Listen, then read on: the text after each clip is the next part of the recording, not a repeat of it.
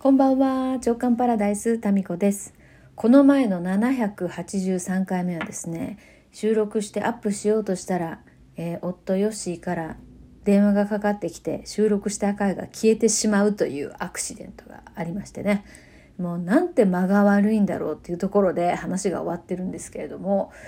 えーまあでもこうやって消えたってことはまあ必要なかったのかなというふうに私もねあんまりこう一つのことにあの執着しないタイプなんでもうそれはそれでいらなかったのかもしれないということで、まあ、この回はですね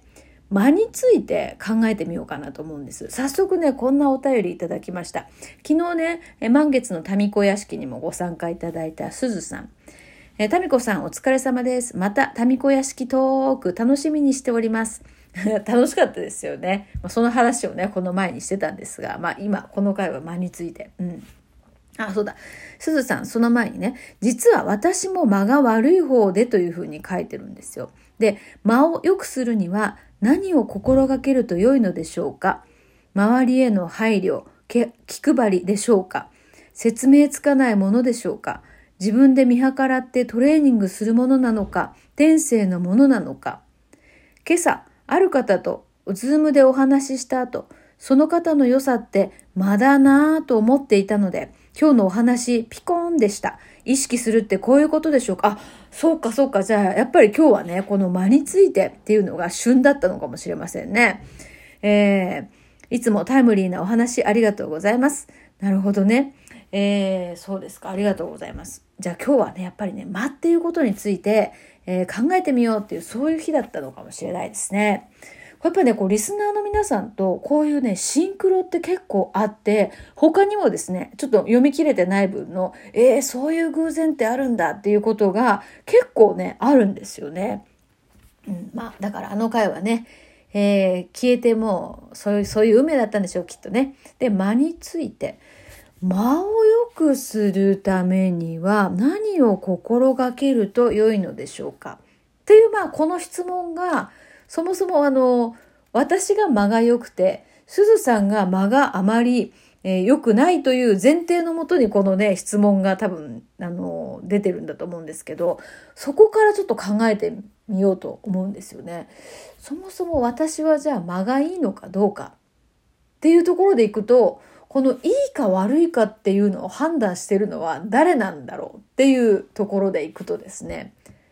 もしかしたら私も間がいい時もあるし、間が悪いなって思われてる時もあると思うんですよ。で、間って一体何なのかっていうと、間がいい人と悪い人がいるというわけではなくて、たまたまその時にその人と波長があった？時に、じゃあ、おやすみ。おやすみ。今、えー、静かにドアが開いてですね、ヨッシーと次男が、えー、の顔がそのドアの向こうにありました。何の話だったっけ？ほらね。間が、間が悪いやろ、やっぱり。やっぱだから、ヨッシーは間が悪い、あの、もう人物として要注意人物ですね、本当に。何でしたっけ？だから間について。で、そうだよね。だから、間がいい人と悪い人がいるわけではなくて、その人と、えー、間が合う、波長が合うかどうか。だから、私とヨッシーはなんかね、合わないんですよ。そういう意味でいくと。いろいろな意味で。いや、本当合わないなって思います。真逆なのでね。まあ、真逆だからこそ合うというのかな。まあ、まあ、うん、なんか、そうですね。だからいい場合も、私自身も間がいい場合もあるし、悪い場合もあるのかなっていうふうに思います。なので、こうね、間がいい人としての回答っていうのが、えー、できないですよね。私も自分が間がいいか悪いかわかんないんで。でもこの前の回で間がい悪い人っていますよねって言ってるのとちょっと矛盾しますけど、それは多分私にとって間が悪いと感じる人の代表格がヨッシーなんですけど、うん。なので、例えば私のこうテンポが、うんと合わない人は私がすごく間が悪いというふうに、まあ、一緒にいるとね感じると思うんですよね。でまあだから私が間がいい人ではないという前提で間について考えてみるとまあ私のその前職のアナウンサーっていう仕事でですね間をとてもうん間の取り方とか間について間が悪いと成り立たない仕事だったのかもしれないなと思ったんですよ。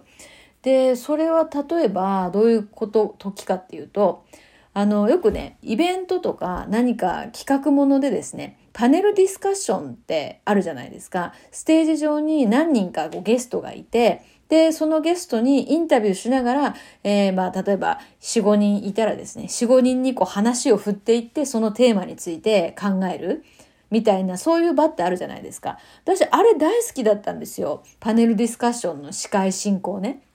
で、そういうのってやっぱり、こう、間、その時のその間を読むっていうその感覚がすごく大事だと思うんですよね。で、もしかしたらその昨日の民子屋敷とか、よくその少人数の、まあ、クラブ JK とかもそうなんですけど、その少人数の会で進行していくっていうのは私すっごい好きなんですよね。で、その次これ、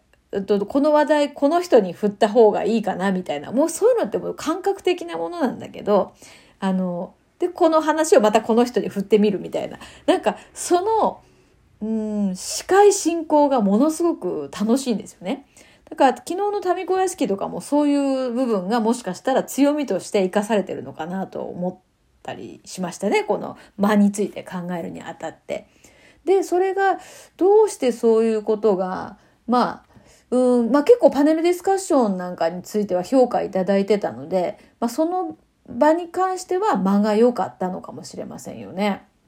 で、まあそのケースにおいて、じゃあ何が、間がいいのにつながったのかなっていうと、やっぱ気配を読んでるっていうところあるかもしれませんよね。で、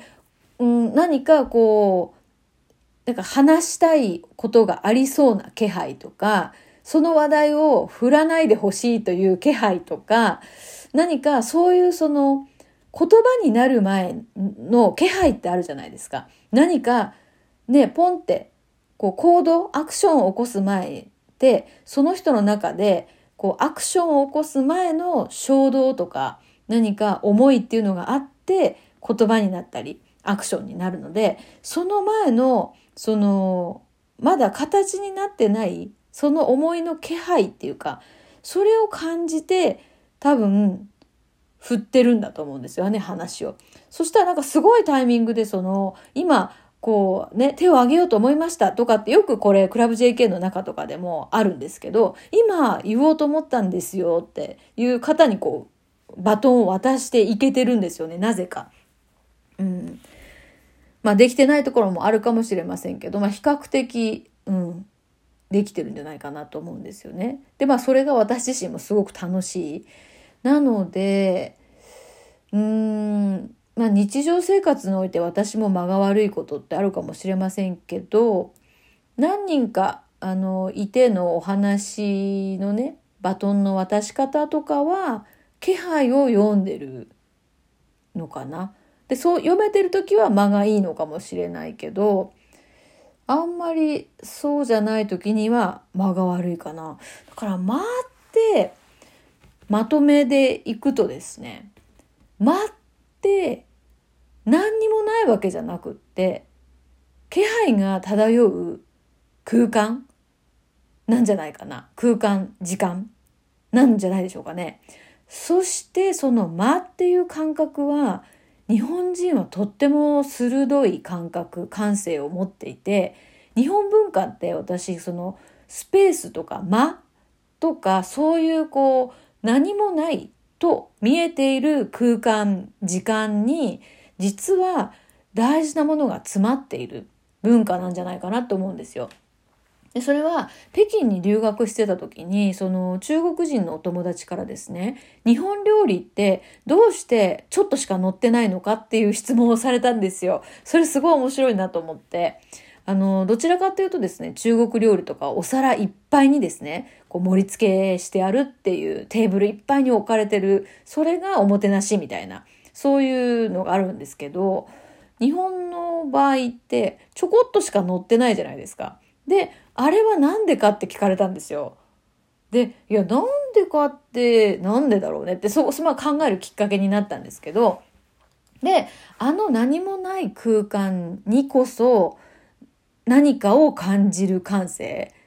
で、あれがなんかぎゅうぎゅうに詰まってたら、お皿の上にね、ぎゅうぎゅうにあると、なんかあんまりこう、価値が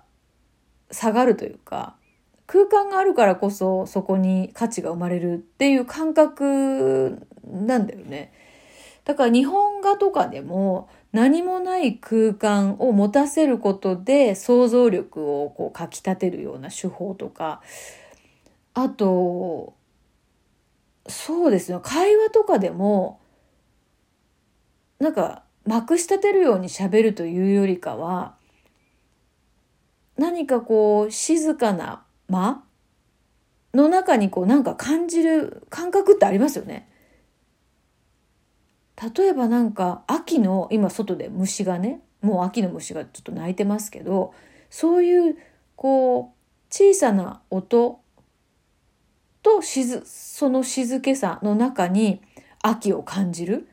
とかガチャガチャガチャガチャ虫が鳴いてるのよりもちょこっとこう虫が鳴いたであとは静かっていうところに秋の深まりを感じるとか何か何もないところにだから私たちはすごい何かを感じてるんだと思うんですよねだからみんな。でその感じてるんだっていうところをもう一回意識するともしかしたらこう間っていうのの捉え方も変わってくるのかもしれないですよね。うんというふうにこう間について考えるきっかけをすずさんどうもありがとうございました。まあ、引き続き間についてちょっとね、今夜は考えてみようかななんて思います。それでは。